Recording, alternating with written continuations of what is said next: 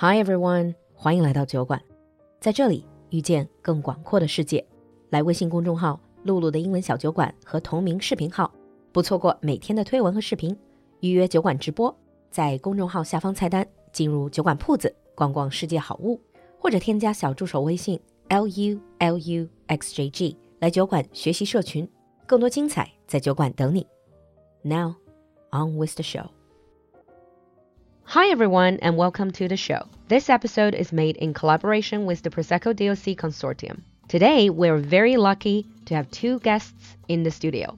Michele, who is a wine expert and runs his own wine import business, The Wine Guy, and Santi, who is a managing partner of a very popular cocktail bar slash nightclub franchise called Revolution Cocktail. They're both based in Shanghai. So, welcome to the show. Hello to everybody. Hi everyone. Yeah, since you're talking about Prosecco, now let's bring the topic back to Prosecco. Now, Michele, I know that Prosecco is one of your best selling items, right? Or you only do Yeah. Prosecco or do other wine as well? No, no, I do also still wines or other kind of wines, yes. Mm. But Prosecco is my king. Yeah. Yeah. But why do you think it's so popular, like uh, compared with some of the other products that you sell? Easiest uh, answer is because it's uh, super adaptable, super versatile to so many occasions. And we go from a, a formal dinner, a formal uh, welcoming drink for a dinner, to the craziest party that uh, we can have in the nightlife places. So this is a 360 degrees versatility point uh, for such a wine. Yeah. So Prosecco DOC is uh, really the it's the most exported wine that we have in Italy, and there's uh, this is the reason. Can use it. I mean, everybody's like every different kind of uh, clientele. If you're talking to the B2B, so from a restaurant to a bars to a club to a private event, and it's definitely my best-selling item. I do around 30% of my sales is out of uh, Prosecco DOC. Wow. So adaptability and versatility. Mm. Yeah, and also it's uh, very easy to drink. Uh, very easy to drink. It goes into into cocktails. You can drink it by itself. Uh, has uh, has a Severan style because it could be sweeter or drier according to your preference. Uh, so it's really something that uh, find the, the highest uh, level of applications and the, the highest number of uh, consumers. Not only women or a certain kind, but everybody. Yeah. Yeah, I mean, I totally agree with the versatility and adaptability part. And especially, I mean, think about my community. I have a community of um, over a million followers, and a lot of them, they would probably, like 70% are women. They would like to try some sort of wine, but they can't get into the heavy wine. I mean, I, we've held some Yeah. really, really professional big wine sort of wine tasting, and then it seems like people are finding those very, very hard to accept because they haven't developed their palates, so to speak. But Prosecco is just so friendly to beginners in wine tasting. Totally, totally, totally. Yes. Yeah. No, it's uh, Yes, I agree. No, if I, I was surprised also once we, uh, I mean, talking about uh, ourselves. When when we started the cooperation uh, with the Revolution, I was kind of surprised because like, okay, nightlife uh, club, of course, uh, I'm open to any kind of clients. And uh, Santi was saying, no, no, look, we have a, a very differentiated uh, clientele, and we do uh, need the prosecco. It's not just all about cocktails. Despite that, uh, as we we told before, no, the mixology is a, an important part for prosecco. This kind of wine is not just a. It's, it's really a, different than wine drinking. It's prosecco drinking. It's a, a category per se. We could say. Yeah. It's very it's very different. Correct. So I'm gonna ask Santi actually, since Michele was saying that you guys were talking about your clientele, their drinking habits. So I'm going to ask, is Prosecco or sparkling wine in general a popular choice for your customers? Okay, as we were talking before concerning the market, a different order from uh, our shops. Of course, it's different because uh, the network is different. But in some city, especially Shanghai, you know, like uh, we sell a lot of spritz. So of course, when I tried the Prosecco of Michele, you know, the Montalbano, you know, I say like, okay, this is the right one for our streets because actually our order is a lot in Shanghai. So also because I'm half Italian, half Albanian, so in every shop I have a part of Italian Ah, community in, see, everywhere. So, you know, it's also for that, but not only for that, but in the end, uh, of course, the people stay with me, say, oh, I like this, can I try? It's such a great experience drinking spritz on summer's day. And just to remind our Do you like it? Yeah, I love it. I love it. Just to remind our listeners, spritz, I hope I'm getting this correct. So, spritz is a sparkling wine like prosecco, for example, prosecco and some other form of alcohol like for example, I drink Aperol spritz sometimes. So, that is Aperol and prosecco and some I want to say soda, like sparkling water, soda water. Yeah, and orange slice. Totally right. Totally right. Yes. Yeah. You can be our new bartender. Yeah. Thank you. Yeah, but that's such a summer drink. It's such a great summer drink. And I think, you know, it's very easy to see why it's popular. Even during the sunset time, could be nice also to set up some in Shenzhen, you know, some uh, spritz, um, uh, spritz time. And, uh, you know, could be very nice because around 8 p.m., 7 p.m. is a super okay drink for that time. Yeah. Bring the aperitivo culture. Yeah. But uh, you know what? I see in China a lot of people, and not only locals but also expats.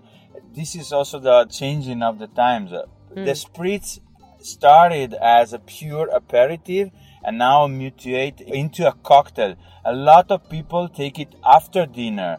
Take it like Correct. at 11 p.m., at 12 p.m. It could be the upper one, it could be the sweeter version, the drier version, the bitter version. It doesn't really matter.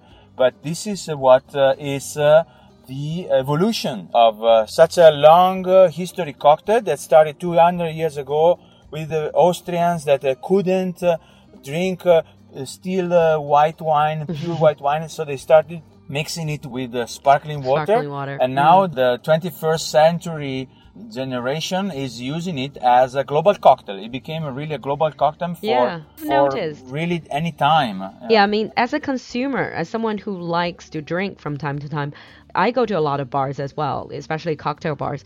And I have noticed in China that spritz has been getting really popular in the past few years. I mean, if you ignore the COVID thing, but it has been getting popular, definitely. Correct. Yeah. And I agree in what Michele was saying because especially, I mean, I come from Italy and yeah, what Michele is saying is completely true. I mean, in the end, uh, the classic uh, spritz, it was uh, afternoon, early evening drink. And uh, right now it's becoming a proper uh, cocktail uh, even during the night time, after dinner. And uh, I can see during party time, it's completely it's upselling, yeah. Yeah, it's great.